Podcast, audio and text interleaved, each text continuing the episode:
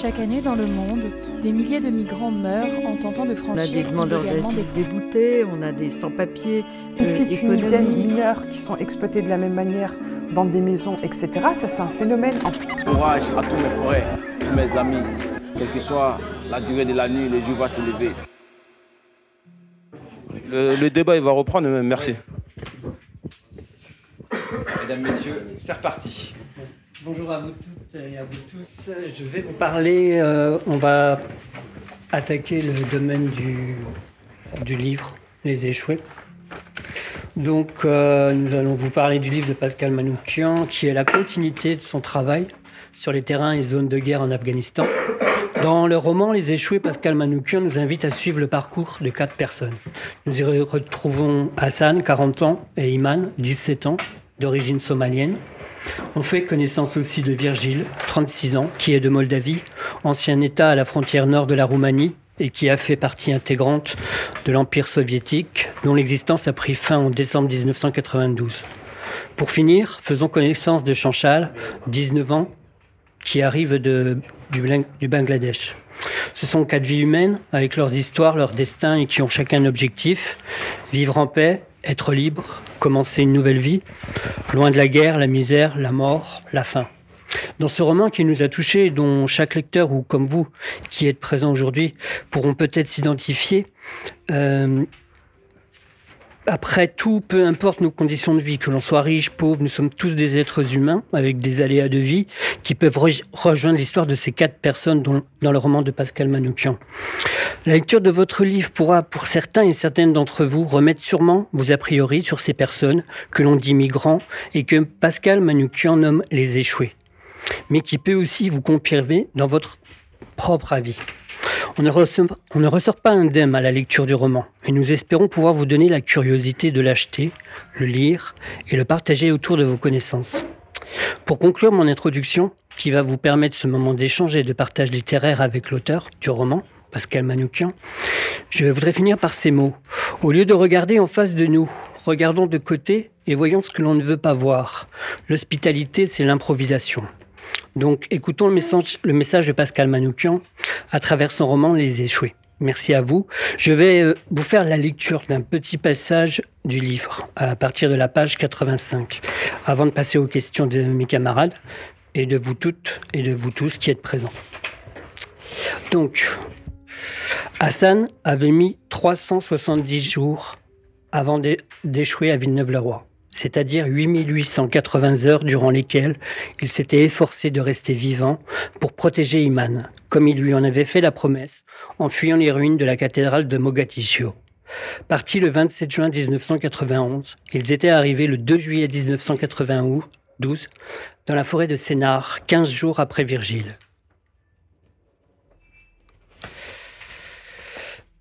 Des milliers de nouveaux désespérés avaient à leur tour envisagé de se jeter sur les routes. Les passeurs avaient quadruplé leur prix. De nombreux clandestins déjà partis avaient été contraints de rebrousser chemin, victimes de cette vertigineuse inflation. Envers et contre tout, certains comme Hassan avaient continué à, jouer les éclaireurs, donnant malgré eux espoir à des milliers de candidats, prêts à tout pour aller à l'assaut d'une Europe qui venait d'inventer, comme une immense publicité lumineuse, l'abolition des frontières et la libre circulation des personnes. Cette décision marquait le début de l'invasion barbare prophétisée sur les murs de Villeneuve-le-Roi par Jean-Marie Le Pen et que sa fille, encore jeune, allait voir se réaliser 20 ans plus tard par vagues meurtrières submergeant d'improbables îlots italiens au nom exotique. Des bouts de paradis, à l'eau turquoise et au sable fin, où chaque été des blancs venaient s'allonger sur des serviettes de bain en rêvant de devenir un peu plus noirs, et où des milliers d'Africains allaient bientôt s'échouer, le ventre gonflé d'eau, en rêvant, eux, de devenir un peu plus blancs. Donc ma question pour vous, Pascal Manoukian, c'est à quel moment de votre vie vous avez décidé d'arrêter le reportage de terrain pour passer à la littérature et pourquoi? Alors il y, a deux, il, y a, deux réponses. Quand j'ai commencé dans le journalisme à 18 ans, je m'étais promis euh, de changer de métier à 60. Parce que je me suis dit, si tu réussis dans le journalisme, tu, auras plus beaucoup de, choses à prouver et d'excitation. Et moi, j'aime bien comme ça être euh, excité par les choses. Donc je me dis, et à 58 ans, je me suis souvenu de cette promesse. Euh, moi, j'aurais adoré être charpentier, mais je suis nul. Donc je me suis dit, qu'est-ce que tu peux faire euh, pour retrouver un peu, arriver dans un métier où tu connais pas grand-chose. Et je me suis dit, ce qui peut t'opposer, c'est passer de la réalité. Moi, j'avais toujours traité la réalité à la fiction. Et c'est vrai que quand j'ai envoyé mon manuscrit par la poste, Bon, ben, j'ai eu deux éditeurs qui m'ont qui m'ont répondu et puis après, je suis arrivé dans ce monde que je ne connaissais pas. Euh, j'ai pas fait beaucoup d'études, euh, donc on me disait mais là la concordance des temps, euh, on peut s'asseoir pour rediscuter de la concordance des temps, euh, voilà. Et c'est ça qui m'a plu, c'est que tout d'un coup je redevenais, on va dire un puceau dans un métier quoi, voilà. Et ça c'est ça qui m'intéressait. Après, pourquoi j'ai arrêté le terrain? Comme beaucoup de journalistes, alors c'est une histoire que j'ai eu beaucoup de mal à raconter, que je raconte dans un autre livre, mais ça m'a j'ai mis dix ans. Euh, c'est toujours un drame qui, vous fait arrêter le terrain. Moi, ça s'est passé à Sarajevo en 93. Je suivais un garçon qui avait 16 ans, qui s'appelait Sead, et qui était, je racontais, on raconte toujours une guerre par une petite histoire. Et lui, il était messager.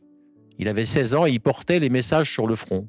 Euh, les, ordres militaires, mais aussi euh, des nouvelles de la famille, des lettres d'une fiancée à un fiancé.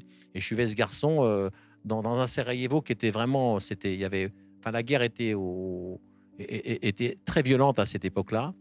Et je vous raconte l'histoire euh, de façon très courte. Euh, à un moment donné, euh, nous nous sommes retrouvés à cinq dans, un, dans, un, dans un angle de rue et deux snipers serbes ont, on, visé le groupe et ont tué trois personnes sur cinq.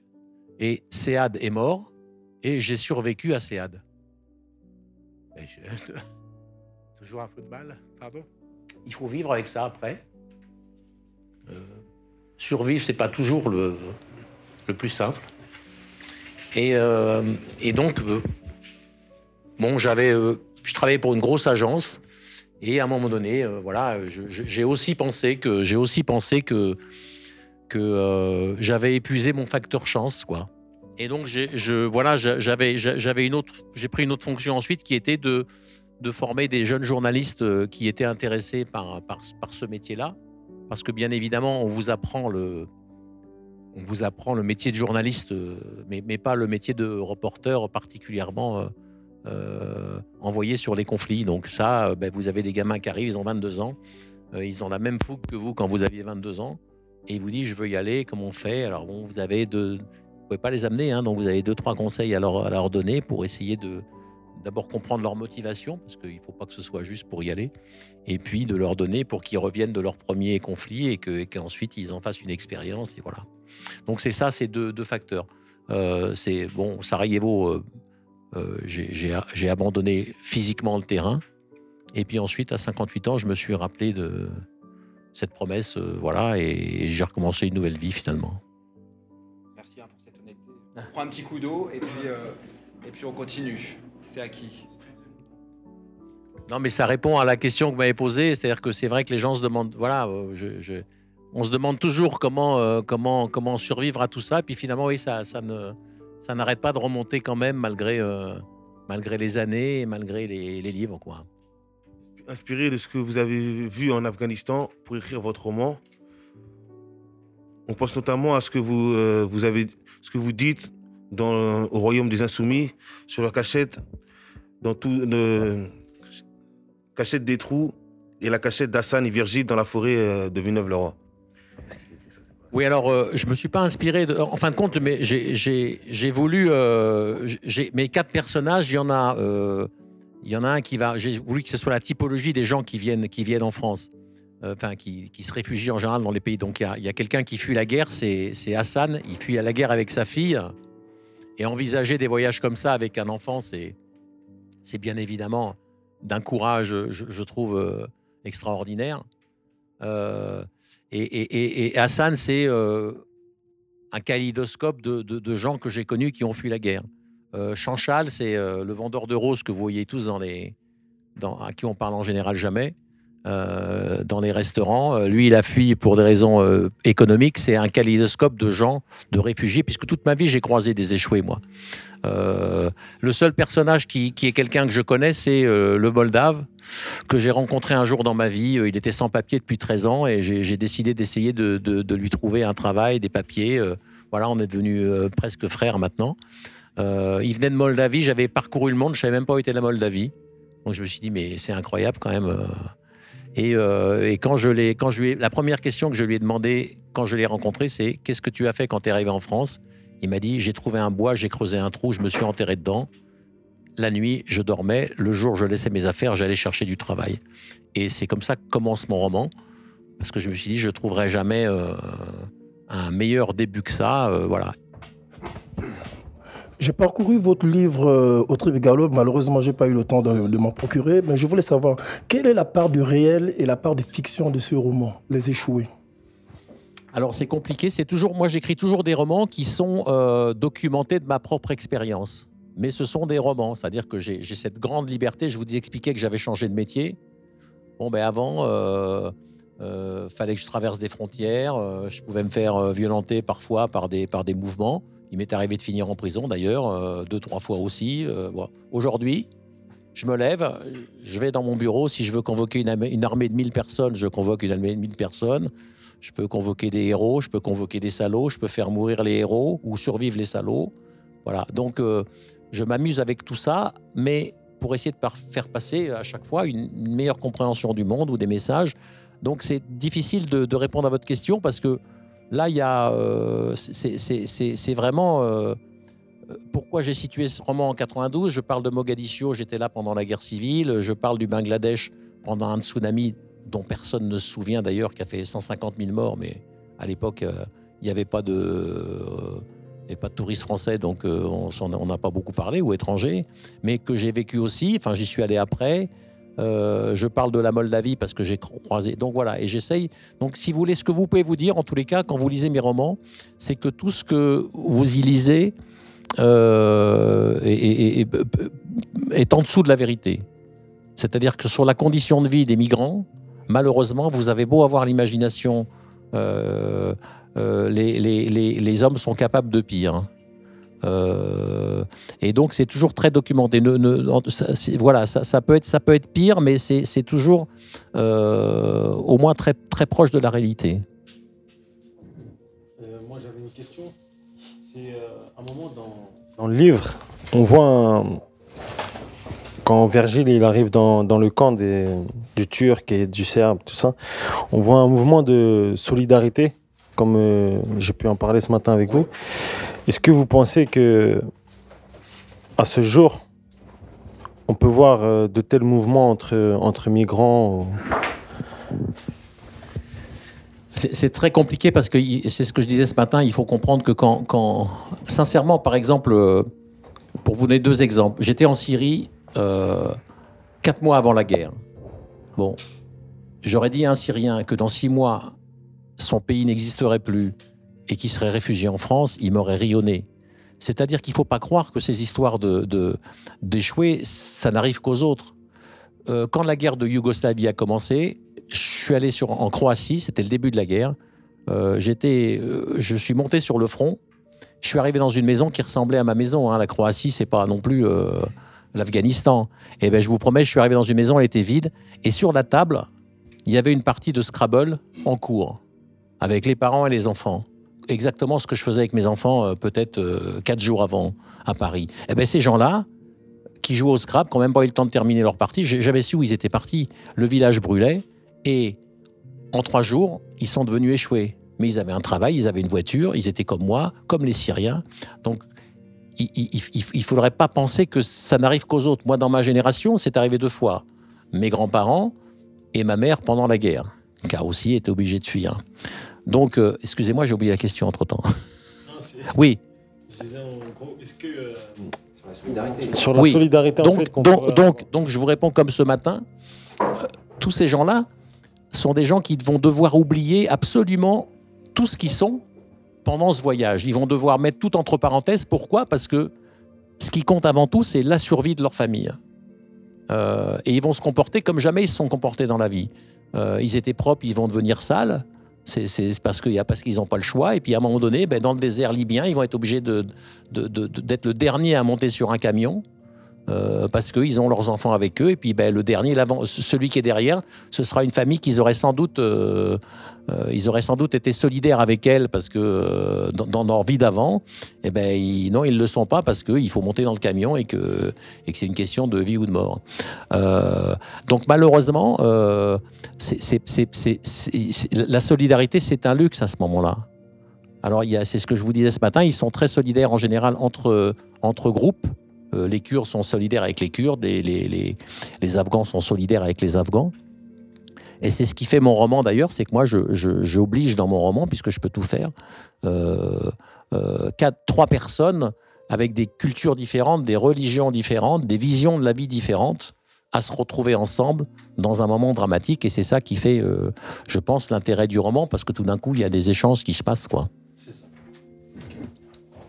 Moi, j'ai trouvé votre roman très intéressant et euh, j'ai une question à vous poser. Quel est le sentiment que vous souhaitez provoquer chez le lecteur à travers vos personnages?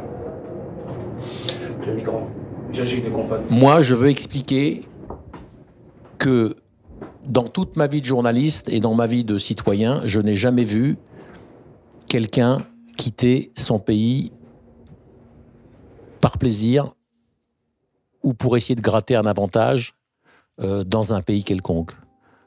Je- je- J'ai la certitude, je sais aujourd'hui pourquoi on quitte son pays. En général, tous les échoués que j'ai vus dans ma vie de journaliste quittent leur pays quand ils n'ont plus d'espoir pour leurs enfants que ce soit les enfants qui sont nés ou des enfants à naître. Quand on pense que dans son propre pays, il n'y a plus d'espoir, on est prêt à faire des trajets comme le fait celui d'Hassan, c'est-à-dire euh, des trajets qui sont mais, euh, euh, indignes de, de, de, de, violence et de, et et et de maltraitance. Donc voilà, moi, je, je, à l'époque, je sentais monter euh, un, discours qui me, qui, me, qui me déplaisait, et je sais ce que c'est que, le, en plus, l'immigration, puisque je sais que moi-même, euh, en deux générations, ma grand-mère qui est arrivée sale, euh, euh, comme, comme tous les migrants, c'est-à-dire euh, n'est pas dans son avantage, à son avantage quand on a, quand on a traversé euh, des frontières à pied. Euh, deux générations après, elle a des, des petits-enfants qui sont euh, journalistes, professeurs, donc ça marche, c'est possible. Voilà, donc moi je suis persuadé que l'immigration, quand elle est bien accueillie et quand elle est bien réfléchie, est une richesse pour un pays et que euh, et qu'il y a parmi les gens, si, on les accueille correctement et si, on s'en donne les moyens, et après tout, euh, euh, en, tous les cas concernant la France, il n'y a, y a pas a pas autant de réfugiés que ça et qu'on a les moyens de les accueillir et que ça finira par être une richesse comme, euh, comme on est tous euh, chacun avec, euh, je suppose, des, des origines étrangères à un moment donné, voilà. on, vient tous en général de, de- de- milieux différents. Rares sont les Français de souche, comme on dit aujourd'hui. Enfin, c'est, on a tous né d'un, d'un mélange. Voilà, donc c'est, c'est ce que j'essaye de défendre dans ce, dans ce roman. Euh, Monsieur Manoukian, des passages de votre roman semblent montrer que le parcours des migrants fait un tri naturel entre les êtres humains, Euh, un peu comme lors des migrations d'animaux. Euh, mais jusqu'à quel point peut-on comparer la vie et la, trajectoire des migrants à celle d'animaux? C'est excessivement proche quand vous regardez les routes migratoires des migrants qui traversent, qui viennent d'Afrique, c'est quasiment les mêmes routes de migration que celles des oiseaux. Euh, parfois, c'est des raccourcis à travers des chances plus difficiles, plus rudes des déserts parce que parce que c'est une question de survie. Euh, je fais la, la, le, rapprochement avec les pouillots, les pouillots qui quittent l'Afrique, euh, c'est au gramme près, qui calculent leur poids parce qu'il faut pas être ni trop lourd euh, ni trop léger pour traverser. Il faut pas mourir, mais il faut pas non plus, faut pouvoir voler. Euh, le migrant, quand vous traversez, c'est un litre d'eau. euh, C'est, c'est, c'est, on peut pas non plus tout embarquer. Je suis arrivé ici, j'ai. Failli rentrer dans une biche sur la route. Aujourd'hui, vous voyez des biches dans la journée, et puis finalement, la nuit, vous les voyez pas. Les migrants, c'est pareil. Euh, ils habitent près de chez vous, mais euh, vous les croisez, vous savez jamais où ils dorment. Eux-mêmes s'arrangent pour marcher sur le bas-côté des routes et pas sur la route. Enfin, en tous les cas, ceux qui n'ont pas de papier. Enfin, il y a beaucoup de, il y a, beaucoup de ressemblances. Alors moi euh, j'ai pris les oiseaux parce que quand j'étais jeune journaliste et que à l'époque il y avait des passeports où il y avait le métier dessus, et donc c'est très compliqué parce qu'on veut jamais de vous dans les pays. Mais sur les passeports bleus, avant les passeports européens, il y avait écrit. Et donc je, me disais qu'est-ce que je peux trouver comme métier euh, pour pouvoir me franchir les frontières. Et j'avais choisi ornithologue. Parce que ornithologue, je- on m'arrêtait, j'avais un, magnétophone, des micros, un appareil photo, des objectifs. Et le mec me disait, mais vous êtes journaliste Alors je dis, non, je suis pas journaliste, je suis ornithologue. Alors là. Et donc j'apprenais toujours le chant d'un oiseau du pays. Et je lui disais, non, moi je viens parce que vous avez chez vous un oiseau qui fait... Alors pendant, les, pendant le... Et donc tout d'un coup, il était très fier de d'avoir un pays où tout d'un coup, il y avait une espèce protégée. euh, et bon, je, me documentais un peu sur les, sur les oiseaux. C'est pour ça que je suis devenu un peu pointu. Et euh, à la fin, il me disait, mais oh, allez-y, j'espère que, que vous arriverez à prendre des photos du dernier spécimen. Euh. Enfin, il me tapait presque dans le dos. euh, voilà, donc ça a marché des années. C'est pour ça que j'ai toujours des oiseaux dans, les, dans, mes, dans mes romans. Est-ce que vous avez une question supplémentaire, Gaël Euh, Avant le public. Alors, euh, Marguerite Yourcenar disait un, éc- un écrivain écrit son époque. Êtes-vous d'accord avec elle? Ah ben, en tous les cas, euh, moi, je, je, je- oui, je suis un écrivain qui écrit mon époque. Je ne sais pas si tous les écrivains le font, parce que pour, pour, pour ne, pour, je ne devrais pas dire ça dans une bibliothèque, mais je suis un petit lecteur.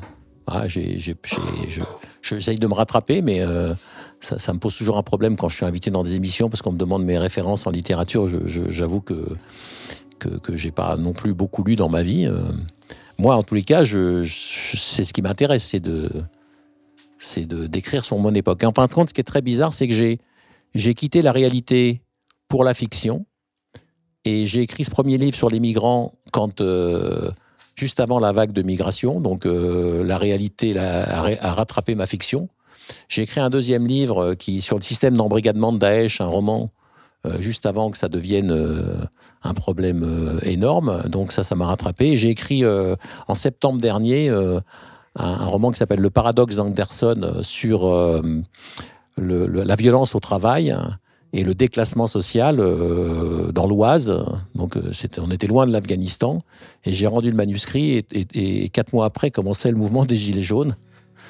Et là, j'ai un roman qui sort en, j'ai un roman qui sort en, le 2 janvier euh, qui s'appelle Le Cercle des Hommes et qui, que j'ai rendu en juin et qui se passe en Amazonie. Et j'ai rendu le manuscrit et trois mois après, le, un mois après, le- les incendies, etc., commençaient en Amazonie. À chaque fois, la, voilà, la, la, la- la réalité rap- rattrape ma fiction. Euh, tu vas peut-être écrire quelque chose sur la prison euh, aujourd'hui. Non, ma, ma fille me dit d'écrire quelque chose sur un gagnant du loto, mais.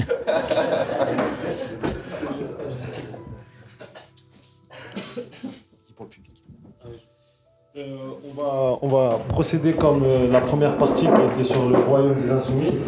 C'est-à-dire si vous avez des questions, euh, on va dire, euh, vous n'hésitez pas à, les poser. Qui concerne le livre ou qui concerne, on va dire, un, un peu l'immigration dans l'idée dans laquelle on a débattu euh, pour le moment. Donc je vous laisse euh, la parole.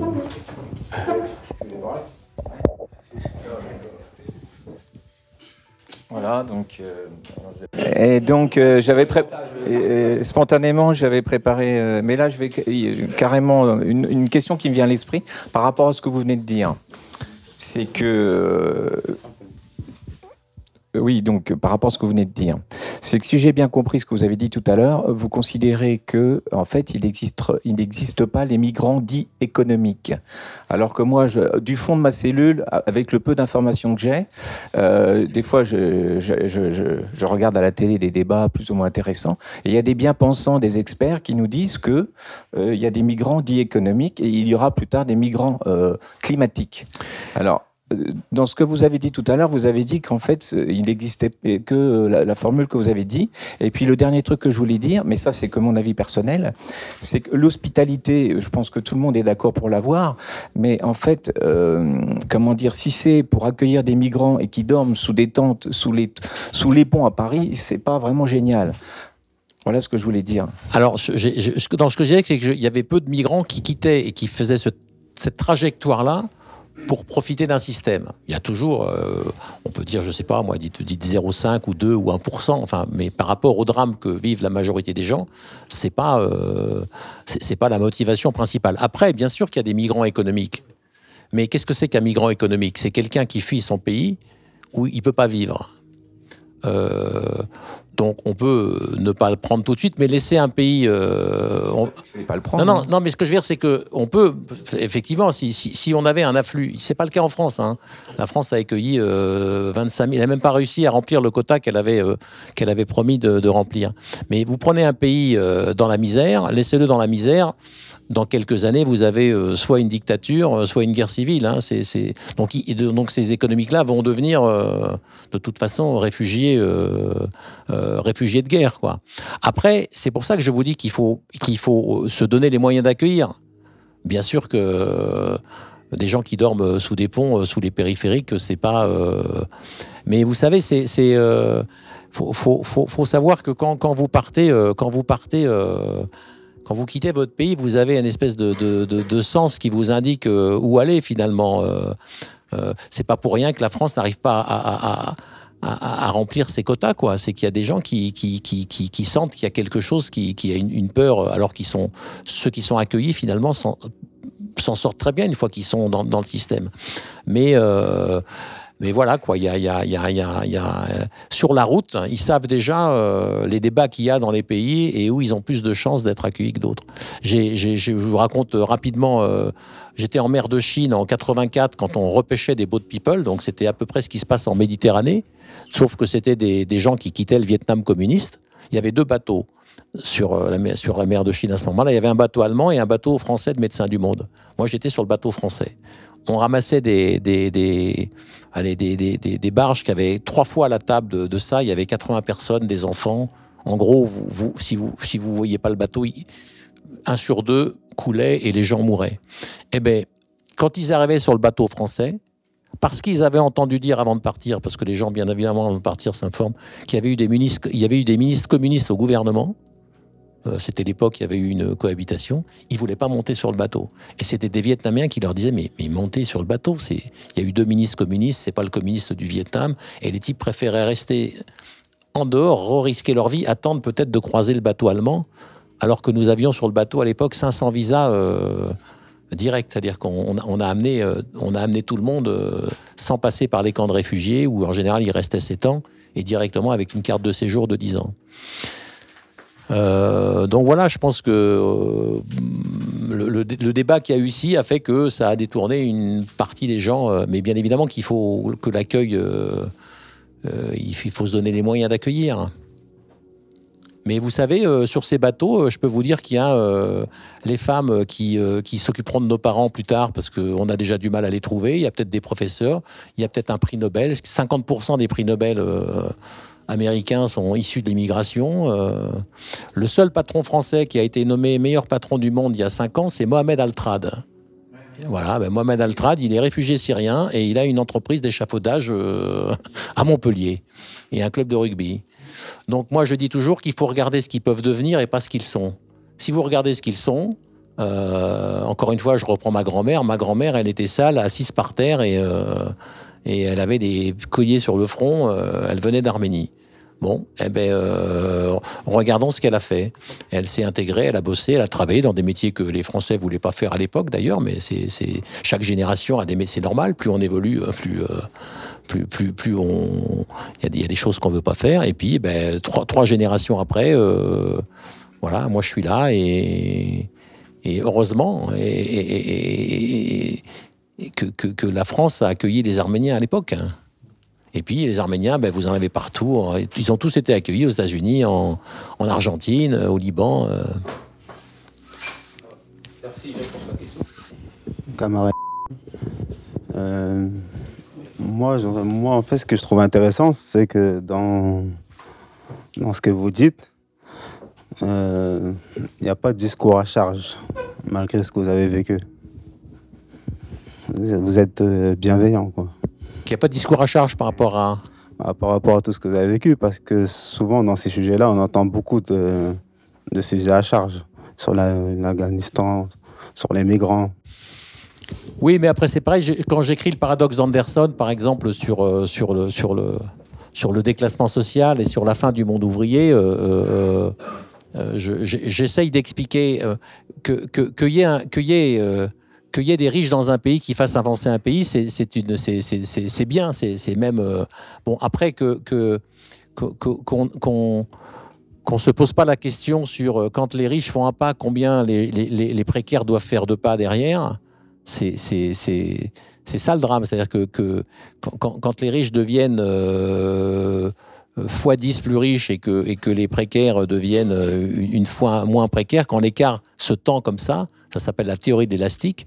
Euh, euh, à un moment donné, l'élastique va craquer et puis ça va être un retour euh, dans la figure. Donc c'est jamais à charge, c'est juste d'essayer de comprendre euh, que oui, euh, il il y, a, y, a, y, a, y a- Moi, je, vois, le, roman se passe dans l'Oise, c'est une, il y a deux usines.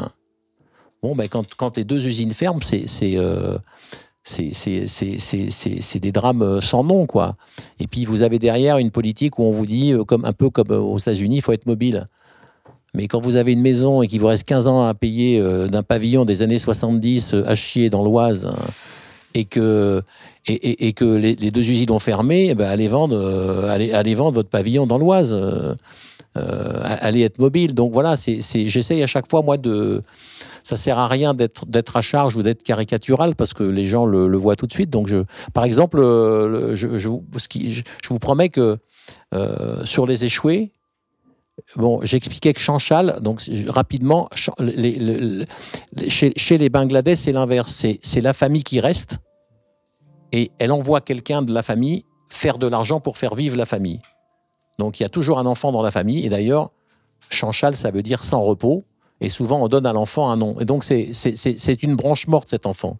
C'est-à-dire qu'il ne, il ne- bon, et en général, il, il se marie pas. euh, donc c'est ce qu'on appelle une branche morte. Et le, celui de la famille qui n'aura pas.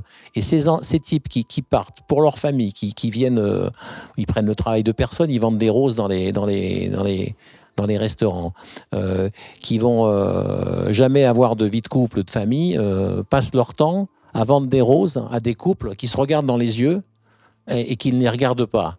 Bon, moi je, dis juste ça dans le, et je le fais parler et je le fais imaginer. Et à un moment donné, Chanchal, il est tellement, et ça c'est c'est la solitude des migrants. Il est tellement, il a tellement pas entendu son prénom que de temps en temps, il s'assoit sur un banc devant un commissariat dans l'espoir peut-être de se faire arrêter pour qu'on lui demande son identité.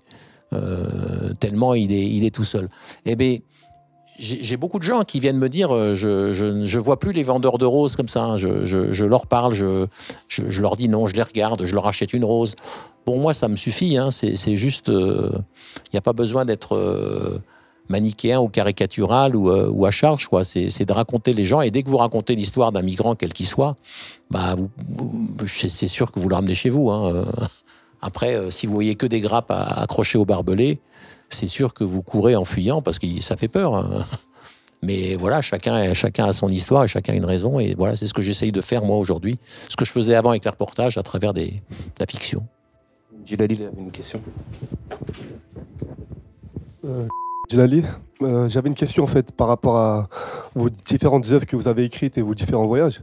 Vous ne trouvez pas que la fracture sociale euh, entre euh, avant que vous avez vécu en Afghanistan et ce qu'on vit maintenant euh, avec la crise migratoire, euh, ce qui se passe en Europe et en Méditerranée, elle s'accentue de plus en plus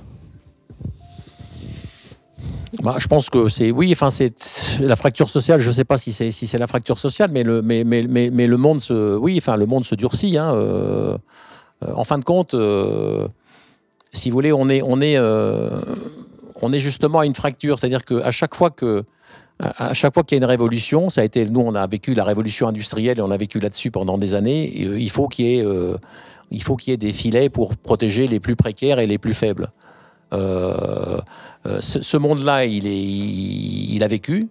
Et il y a un nouveau monde que, les enfants, nos enfants vivront. C'est cette espèce de révolution numérique qui, qui, et de mondialisation qui a complètement changé les habitudes. Et pour l'instant, pour ça, qui a déjà démarré, euh, il n'y a aucun filet de, sécurité. C'est-à-dire que euh, ni euh, au niveau social en France, qui a pu remplacer les syndicats qui, à l'époque, faisaient leur, leur travail ou qui étaient représentatifs, ni au niveau mondial pour, pour, gérer tous ces flots de réfugiés. Donc, entre-temps, entre cette période vide, il y a, un entonnoir où il y a des tas de vies qui disparaissent, quoi, que ce soit dans l'Oise ou que ce soit dans, dans, les, dans les flots de réfugiés. Donc, on est dans une période où on, on, on ne sait pas ce que sera le monde de demain, finalement.